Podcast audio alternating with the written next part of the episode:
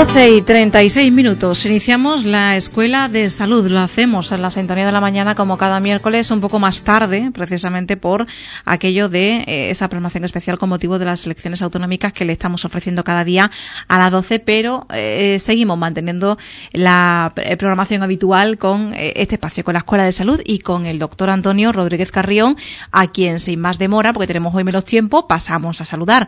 Antonio, muy buenas tardes. Hola, buenas tardes Rocío, buenas tardes a todos los oyentes de Radio Brique y como siempre un placer estar estos minutos con todos ustedes. Bueno, pues vamos a comenzar con el programa, el guion de, temas que me habías planteado sobre la mesa para abordar en el día de hoy. Vamos a comenzar con él y uno de ellos, uno de esos temas, pasa por hablar del proyecto de ley que dice busca limitar la gestión privada en la sanidad eh, pública. Eh, una información que eh, se publicaba en El Mundo con el siguiente titular, el Consejo de Ministros aprueba el proyecto de ley que busca limitar la gestión privada en la sanidad pública y ese artículo, pues eh, esa información querías eh, también, bueno, pues referirte a ella, ¿verdad?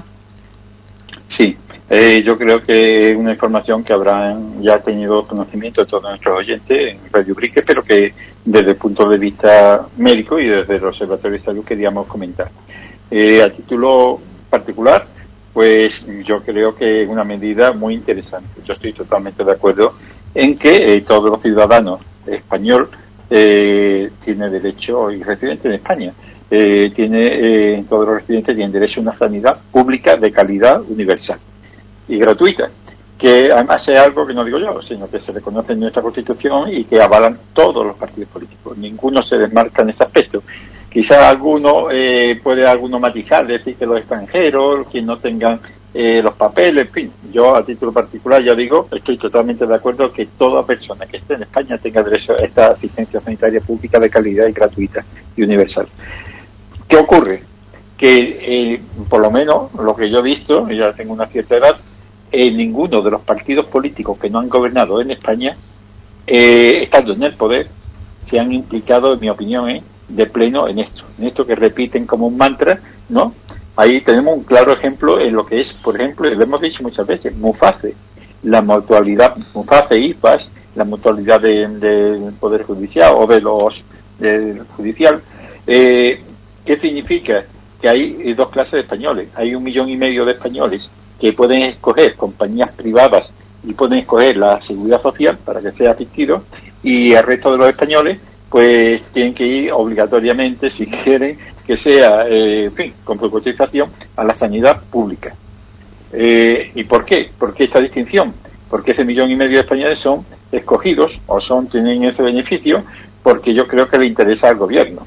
Son normalmente las personas que están escritas eh, a la mutualidad son funcionarios y entonces son también de las Fuerzas Armadas, del Poder Judicial o de, o de la abogacía y de, y de Derecho y entonces son de, en general de un nivel reivindicativo que si se ponen a reivindicar conocen mucho los papeles, conocen mucho las leyes, conocen y entonces pueden tener graves problemas al gobierno eh, si le dan una asistencia sanitaria que no les gusta. Entonces, pues para ellos ha quedado una cosa especial y que ellos cojan, escojan la compañía privada que más les guste y que escojan la social si les gusta más por la residencia y demás. Yo creo que ahí donde hay un primer escollo. Y después, por supuesto, no puede ser que diferentes comunidades autónomas ofrezcan diferentes servicios a los españoles, cuando realmente todos los españoles tienen derecho a la equidad, a la igualdad. Así que, ya digo, que en, líneas generales yo estoy totalmente de acuerdo en que la, la, sanidad española sea pública. Eh, después, independientemente que existe una sanidad privada para que, que la quiera pagar o en algunas circunstancias muy especial, que también se lo contempla la nueva ley, muy especial, que por mm, beneficio de los españoles, porque ya sea eh, porque está una situación que está geográficamente muy aislada, entonces hay una sanidad privada que la pública eh, le costaría mm, ofrecerse de calidad, pues al menos ciertos convenios muy específicos y bien explicados, como dice la ley, pues sí, pero ya tiene que ser muy explicado, muy bien, y además y con el mismo coste que la sanidad pública y la misma calidad. No sé si me he explicado, Rocío, y esto es lo que quería decir. sí, perfectamente, ¿no? Eh, en la em, valoración ¿no? que haces del proyecto de ley, de lo que se pretende hacer, más que entrar en detalle de, lo que se pretende hacer, es la valoración ¿no? que, llega dentro de, eh, bueno, pues eh, tu campo de experiencia, ¿no? Como, como en la medicina, y lo que te parece ese, ese proyecto de ley, que es lo que, lo que ha venido a comentar, ¿no? En realidad. Sí. Exactamente, ese, pero que me parece bien, pero que te lleva a la práctica. Una cosa es predicar y otra dar trigo. Estamos acostumbrados, y sobre todo ahora en época de elecciones, después comentaremos algo, eh, mucho predicar, pero después de trigo poquito. Así que esperemos que la ciudadanía y los colectivos sociales tomen nota de todas estas cosas que me están diciendo y después pasen revistas, ¿eh? a ver qué es lo que se cumple, lo que no se cumple, y si no se cumple, ¿por qué no se ha cumplido? Hmm. Bueno, pues seguimos. Dentro de las cuestiones que querías plantear, dentro de las noticias sanitarias, también vamos a hablar de la viruela del mono, porque se confirman nuevos casos y la Organización Mundial de la Salud convoca a la Comisión de Emergencias. Parece que está tomando esto, bueno, pues un eh, cariz, ¿no? Eh, cada vez más grave.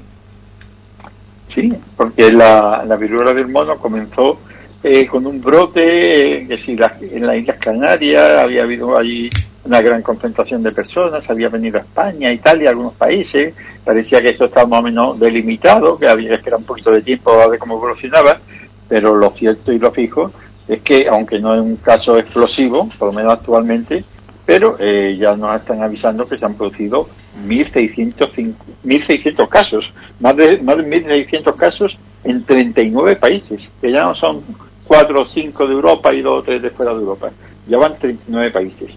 Entonces, además hay 1.300 casos sospechosos. Eh, y ya se han producido 79 muertes, que al principio no había fallecimiento, pero el 5% ¿eh? de 1.300 eh, personas, aproximadamente eh, 80, 79 casos, un 5%. Así que de cada 100 casos hay 5 muertes. Eh, en fin, que en todo ya serio, entonces se está planteando la Organización Mundial de la Salud convocar a la Comisión de Emergencia para ver qué medidas toma eh, en referente a esta, evolución de la enfermedad.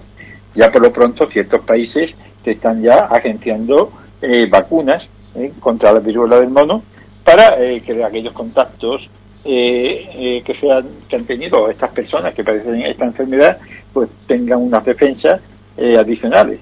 Recordemos que parece ser que la vacunación contra la viruela eh, que, se puso hace, que terminó de ponerse hace 40 años, pues se dio por extinguida eh, la viruela en el mundo, eh, confiere cierta defensa, cierta inmunidad, pero que los que eh, tienen menos de 40 años y no se han puesto esta vacuna de la viruela, porque no se pone, pues no tienen defensas. Así que si hubiera una gran explosión de, de esta enfermedad, pues la cogería indefenso. Por tal motivo y en prevención, ya por ejemplo Bruselas ha comprado 110.000 vacunas contra la viruela del, del, mono para los países de la Unión Europea, en prevención de que esto pudiera extenderse. ¿eh? Y para, ya digo, para contactos estrechos. Ahora mismo todavía no hay una alarma grande, pero eh, cada vez hay más casos y hay que estar muy alerta. La Organización Mundial de la Salud que no solo alerta sobre la viruela del mono, sino que también dice que no hay que cerrar los ojos ante los casos y, muertes por COVID, ¿no? Eh, ha, avisado, eh, porque dice que no hay un nivel eh, aceptable de fallecidos por esta causa, ¿no? Y, bueno, pues sigue alertándonos en torno a la pandemia. Claro, es que lo comentamos semana tras semana. La COVID sigue con nosotros. por ejemplo, ahora mismo en todos los noticieros están indicando cómo en China eh, están luchando por el nivel cero, por cero casos. Es decir, allí en China actualmente aparece un brote de una o dos personas y ya están cerrando barrios enteros y ciudades enteras. Aquí tenemos eh, numerosos casos, aproximadamente 30 muertes eh, diarias y, hombre, estamos despreocupados prácticamente. Y entonces, no quiere decir que estemos en la alerta que teníamos hace dos años, ni mucho menos, hmm. pero que el COVID sigue estando ahí, que hay personas que aunque estén vacunadas con las dosis, con la tercera dosis, eh, tienen una cierta edad, tienen algunos problemas de enfermedades crónicas o por tu genética no fabrican suficientes defensas y entonces estas personas si cogen la COVID, eh, ya digo, con pocas defensas por su edad por otros problemas, pueden tener problemas, tienen que ingresar eh, tienen que ingresar a la UBI y que, que pueden tener problemas. Así que, eh, que no pueden decir, bueno, a ver si la cogemos de una vez y ya la pasamos. No, no. Eh, lo importante es que cuando estemos más o menos actividades eh, donde no hay mucha aglomeración, pues vamos por la calle sin mascarilla, los bares, en fin y demás. Ahora hay más ventilación porque está en verano, pero que si hay personas que están muy juntitas unas a otras y durante más de 15 minutos sería conveniente ponerse la mascarilla si después van a tener relaciones con personas mayores con alguna persona que esté enferma o con alguna persona que tenga la defensa baja, porque si se le transmite el COVID a estas personas, pues pueden tener problemas. Así que el COVID sigue con nosotros. No, eh, por supuesto, eh, con la gravedad de hace un año o dos, hmm. pero que personas que, sean sensibles eh, pueden tener problemas. ¿sí? Claro. Bueno, pues acá también esa noticia, ¿no? La alerta de la Organización Mundial de la Salud eh, para que no se cierren los ojos, esa alerta, ¿no? No cerrar los ojos ante los casos y muertes por COVID. Eh, vamos mm, al margen de la noticia sanitaria a recoger también, rescatar la actualidad en torno a la Escuela de Salud, eh, especialistas ya, y lo vamos a hacer hablando, por ejemplo, en primer lugar de los cursos. Curso básico de trastornos psicológicos y psiquiátricos que termina hoy, Antonio, ¿no? Efectivamente un curso, este de curso básico de trastornos psicológicos y psiquiátricos, donde se eh, ponía a disposición de todo el mundo eh, a través de internet, de la página web ya, www.especialistasya.com. Cualquiera podía entrar y hacer estos cursos, este curso que de estrés, ansiedad, eh, depresión, psicosis, esquizofrenia, en fin, una serie de temas que yo creo que, todo el mundo ha tenido conocimiento de ello o, tiene algún conocido, familiar que puede estar afectado por ello y sobre todo el estrés, la ansiedad y, la depresión, que son los más frecuentes, y podría tener unos conocimientos básicos sobre estos temas, sobre eh, cómo se producen, qué hacer, cuáles son los síntomas, qué tratamiento hay, a un nivel que todo el mundo entiende. Y hoy termina con los trastornos de, de, la alimentación, como son la bulimia, eh, en fin, que todo el mundo sabemos que es uno de los problemas más, en la, sobre todo en gente joven, más preocupan, ¿no? Eh, termina este curso hoy con este tema de la bulimia el 15 de junio y se prepara ya otro curso para, para la próxima semana. Este es un curso que está orientado hacia el deporte. Eh, es un curso que nos ha pedido la Unión Deportiva Juventud, perdón, la Unión Deportiva Club de Fútbol de Ubrique, eh, y que va a costar de una serie de temas basados sobre todo en aquellas circunstancias o aquellos accidentes que pueden ocurrir durante la práctica deportiva de fútbol. Ahí van pues desde una pérdida de conocimiento por un golpe, por un por un, traumatismo, ¿no? Eh, un golpe de calor, una parada cardiorrespiratoria que a veces sucede, eh, no frecuente, pero que, muchas veces lo hemos visto, ¿no? En los campos de fútbol. Eh, los esguinces, las fracturas, las lusaciones, en fin, todas estas circunstancias, pues la hemos puesto en este, en este taller para, ya digo, para el Ubrique Unión Deportiva y que comenzará la próxima semana, un total de 13 temas, y terminará eh, a mediados del próximo mes de julio, con las prácticas. Entonces, pues yo creo que es un tema muy interesante, con ello ya damos por terminada la, la actividad de verano, pues ya como no se va de vacaciones como es lógico, y ya retomaremos las actividades eh, de primer auxilio y de otros talleres y cursos pues para, para el otoño que viene. Pues un taller de primeros auxilios, pero enfocado eh, para un equipo de fútbol, ¿no? Sí, que lo ha solicitado. Me llamó Virginia Bazán, concejal de salud, que a través de la presidenta de, de Ángela Castro, de la presidenta de Rubrica Unión Deportiva, eh, me dijeron que sí podía darle este, este taller. que tenía mucho interés los, los, los componentes de, de Lubrique Unión Deportiva y pues nada, pues lo hemos preparado y ya tenemos el programa y vamos a empezar ya la próxima semana con este taller eh, que yo creo que les va a gustar. Un taller específico, eh, específico para aquellas incidencias que pueden ocurrir entre los jugadores de, un partido de fútbol. Bueno, pues son los, temas ¿no? que se van a abordar, 13 temas en total que se van a abordar en ese curso, que, que uno que termina, el de trastorno psicológico, y otro que comienza ¿no? Eh, en breve, en este caso que será además semipresencial, ¿verdad, Antonio? Sí, será eh, online, la parte teórica, en donde en esta parte online se le mandará por WhatsApp, se le mandará información escrita sobre cada tema, también se le mandará eh, un archivo, un enlace un archivo donde lo pueden descargar para poder imprimirlo y les a lo mejor más fácil la lectura. Y también a través de WhatsApp se les mandará enlaces a ilustraciones eh, para que vean imágenes, eh, vídeos cortitos de 3 cuatro minutos sobre cada problema y un artículo de prensa, de prensa deportiva o prensa generalista, en donde cada tema, por ejemplo, la esguince, la fractura, eh, la convulsión, lo que sea, pues también se le explica otra forma de ver, eh, de una forma muy sencilla que puede entender todo el mundo. Y después ya digo, eh, en la primera quincena de julio tendrá lugar la parte práctica, en donde se realizarán técnicas de vendaje, de inmovilización, tratamiento de la herida, maniobras de reanimación cardiopulmonar, con maniquí y maniobra de atragantamiento, posición lateral de seguridad, todas estas cosas que son de interés y tratamiento de las heridas, eh, en fin, todas estas cosas pues que pueden ser de interés durante, hombre, no es muy frecuente, pero ocurre, ¿no? Ocurre durante el partido de fútbol. En ello pues yo impartiré este, este, este taller y el webmaster será eh, Manuel Ramírez Ordóñez, que es el webmaster del Observatorio de Salud Especialista ya. Y en ello colaboran la Concejalía de Salud y Deportes del Ayuntamiento de Ubrique, el Patronato Municipal de Deportes y la Unión Deportiva Club de Fútbol.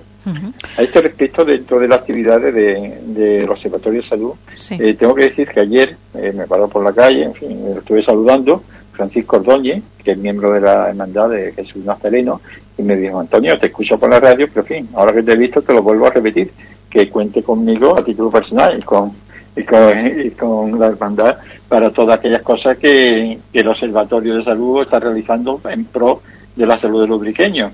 Y sí, no te lo tenía que decir porque ya tú te lo sabes, te lo hemos dicho, pero ya que te visto por la calle, no tenía su teléfono, eh, tenía el teléfono de otros componentes de allí, eh, se lo di.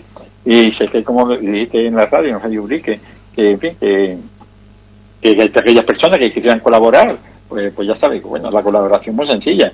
Aquella, la colaboración consiste, ahora mismo no me hace falta porque estamos haciendo otras actividades, pero si en este momento hiciera falta, puedes repartir hojas informativas, eh, por ejemplo, en demanda de, de mejoras para Ubrique, para que todo el mundo sepa de primera mano por escrito qué es lo que se, realmente se pide, eh, o sería simplemente, eh, ya digo, o distribuir o informativa por su barrio, eh, o mandar por WhatsApp o por, otro medio esta información. Ya se le mandaría, pero que en principio, pero en fin, ya que Francisco Ordóñez, ya digo, de mandar un afenero, me paró, le vuelvo a repetir que cualquier persona que quiera colaborar el Conservatorio de Salud en mejorar la asistencia sanitaria de todos los ubriqueños a través de la mejora en el centro de salud, mejora en el hospital de Villamartín, en el hospital de Jerez, en fin, o en fin, dando opinión, o simplemente dice, mira, yo por mi barrio puedo repartir, por mi calle puedo repartir las hojillas que nos digáis, o puedo enviar por mi correo electrónico o por mi WhatsApp información, pues nada, que cuando me vean por la calle o a quien tenga ya mi teléfono me dice Antonio cuenta conmigo ya está con eso es suficiente aquí no se pide cuota no se pide ningún dato nada. Eh, esto y en este aspecto recordar al fin yo al próximo programa recordaré algunos recordando por decir por ejemplo Ana María Venegas se ofreció hace tiempo Juan Gallego Antonia Ríos Paca Río Paqui Gutiérrez de la calle Sol, Pepe Montiel, presidente de la Asociación de Empresarios de la esto tiene, que tuve hace poco tiempo, en fin, muchas personas más, pero para que vean que simplemente que aquí no se pide nada especial. Simplemente yo sé que todo el mundo dirá, cuenta conmigo, pero lo que sí necesito, todas estas personas tengan los teléfonos, eh, tener el teléfono por lo menos de contacto y tener su aprobación, ¿no? Aunque sea, yo digo, cuenta conmigo, con decirme eso es suficiente, no me hace falta más nada, para que en un momento dado, si hiciera falta, pues poder extender toda esta información al resto de los urqueños. Mm, claro. Bueno, y, pues- ah, bueno, y un recuerdo especial también a una persona que no escucha mucho, que es Ana María Valle, de la empresa Varada, que el otro día estuve allí en la tienda viendo unas cosas, y me dijo, Antonio, te escucho los miércoles. Digo, ah, sí, aquí en la fábrica me escucháis. Sí, hombre, aquí se puede escuchar la radio, escuchamos Radio Brique. Digo, ah, vale. Pues nada, pues un saludo a Ana María Valle. bueno, para que ese saludo también, ¿no? Para, para todas las personas que nos estén escuchando en, en estos momentos y que estén realizando su, su labor profesional. Eh, quería comentar, porque me decían, ¿no? Que mm, em, el trabajo que se lleva a cabo desde la Escuela de Salud, con los distintos cursos que se van a, realizar, el curso básico de trastornos psicológicos que ya se ha completado, el de primeros auxilios para el ubicación deportiva que ya está en marcha y eh, al mismo tiempo eh, la Escuela de Salud trabaja pues en en torno a la asistencia sanitaria en Ubrique. De hecho, hace ya algún tiempo se eh, solicitaba la opinión de ubriqueños eh, para conocer sus valoraciones en torno a la asistencia sanitaria actual que teníamos en nuestra localidad y eh, pues se planteaba todas esas demandas recogidas a las diferentes formaciones políticas. Y querías, Antonio, dar a conocer también las respuestas que están llegando ¿no? por parte de esas formaciones políticas en torno a, esas demandas sanitarias. Sí, eh, este le mandó, eh, ya comenté la semana pasada, eh, a todos los partidos políticos y con vista a las próximas elecciones de este domingo de autonómica de Andalucía, a todos los partidos políticos se les mandó eh, una serie de preguntas para conocer directamente su opinión o su postura ante algunos de los problemas que tienen los uriqueños. Uno de ellos era, por ejemplo, el hospital comarcal de, de, la Sierra de Cádiz, que está en Villamartín, para que sea público en vez de, en vez de concertado. Desde, desde que se creó eh, hace ya, del año creo que fue eh, 76, eh, hace ya 30 años, ¿no?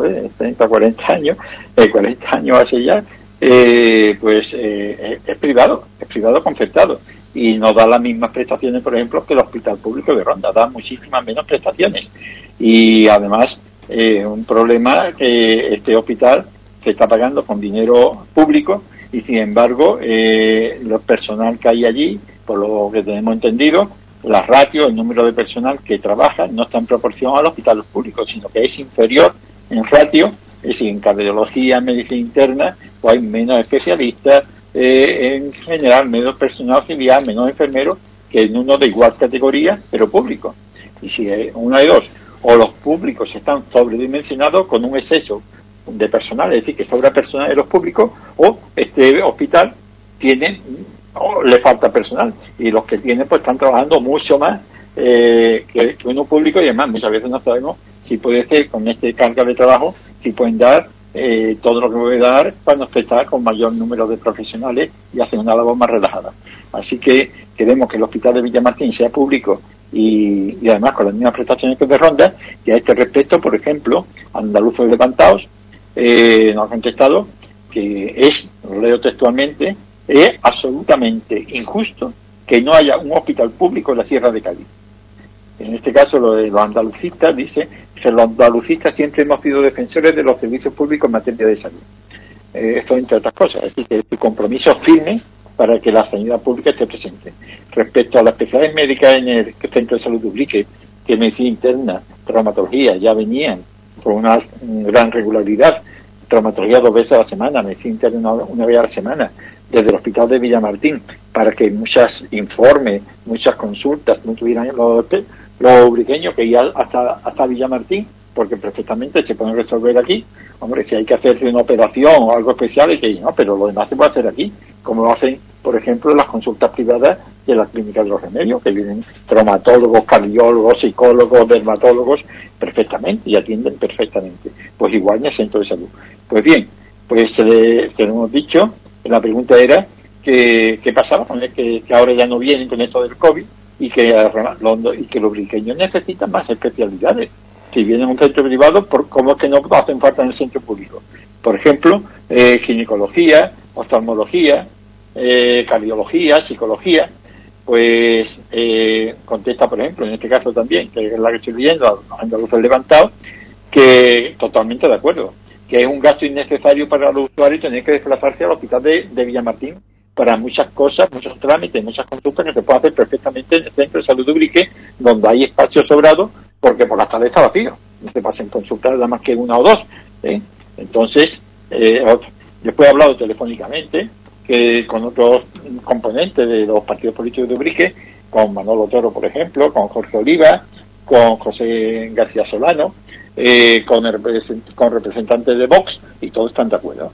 Es decir, nadie se desmarca, nadie se desmarca de que estas necesidades que tienen los obriqueños, eh, y a las que hay que añadir, a las que yo ya he dicho, en el plan parcial 1 y 2, en aquella parte de, de fuera de Ubrique, un centro auxiliar, un consultorio auxiliar, porque allí viven unas 2.000 personas, eh, para que no tengan que desplazarse para consultas que perfectamente se pueden pasar allí, no tengan que venir al centro de salud de Ubrique, todos están de acuerdo. Además, y ahí ya están terrenos cedidos hace muchos años, hace ya por lo menos 15 años.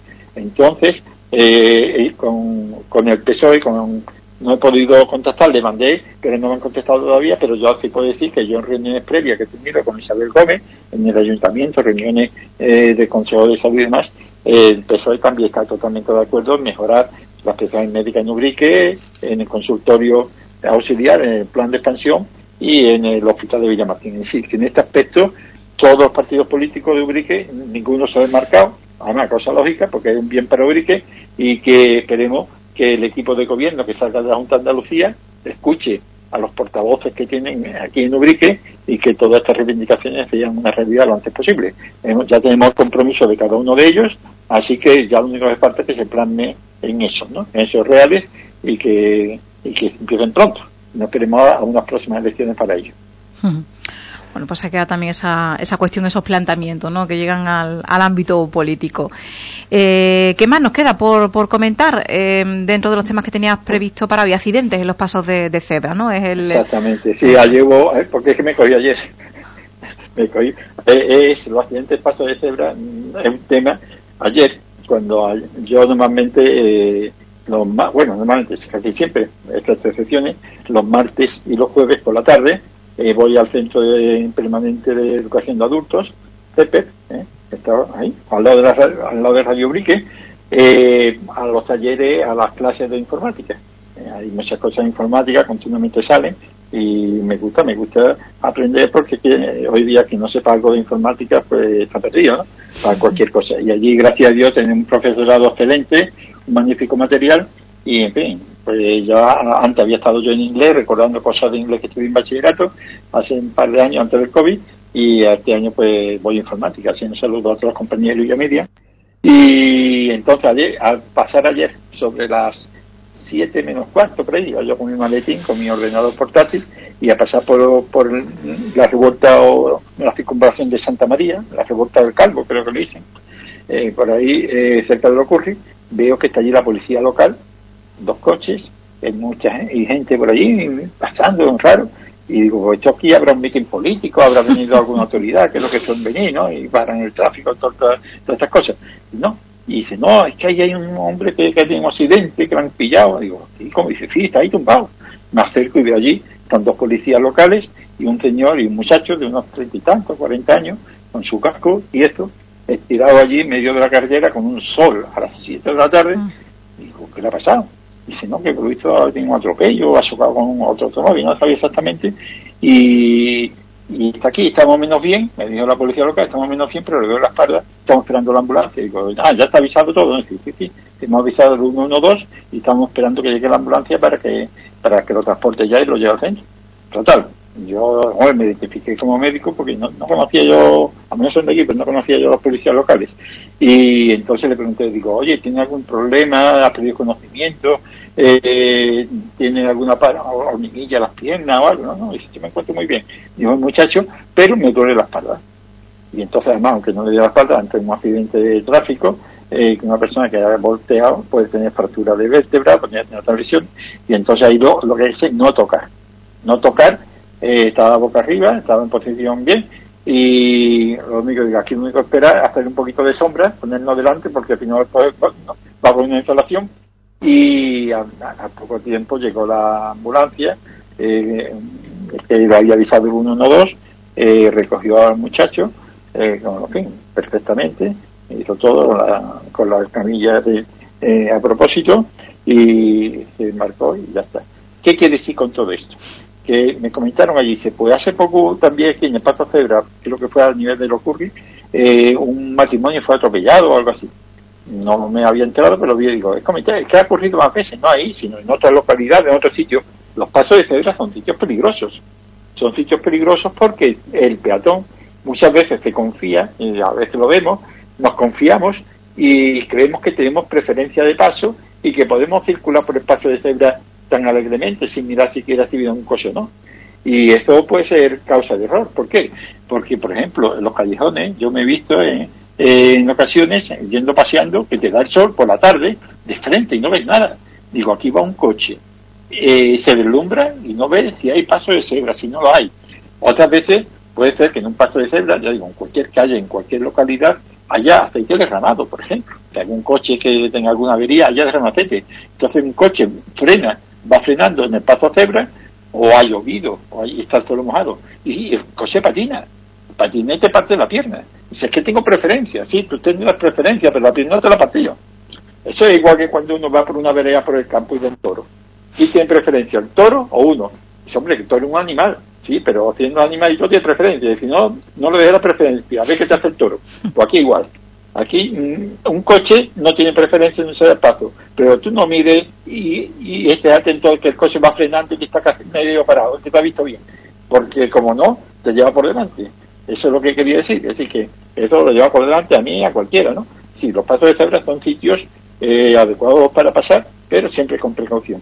Y ya digo, ha habido bastantes accidentes, casos de paso de cebra, y como ayer me vi en, este accidente de tráfico, que gracias a Dios no sé después en qué habrá quedado, ¿no? Pero esperemos que el golpe, que todo lo que tenía la espalda de este chico no fue nada de mayor importancia, eh, lo celebraremos, pero mm, eh, los pasos de cebra hay de los accidentes que tenemos hay más ahora en verano, que estamos más en la calle, que hay más accidentes porque salimos más y muchas veces los vehículos, eh, ya digo, pueden estar deslumbrados, no solamente, yo me acuerdo, por ejemplo, yendo de guardia a Grazalema, en la carretera que va de Urique a Grazalema, cuando iba, entrábamos de guardia a las 9 de la mañana y cuando iba para allá salía de aquí a las ocho y media, pero en ciertas estaciones del año es que no se veía, es que no se ve.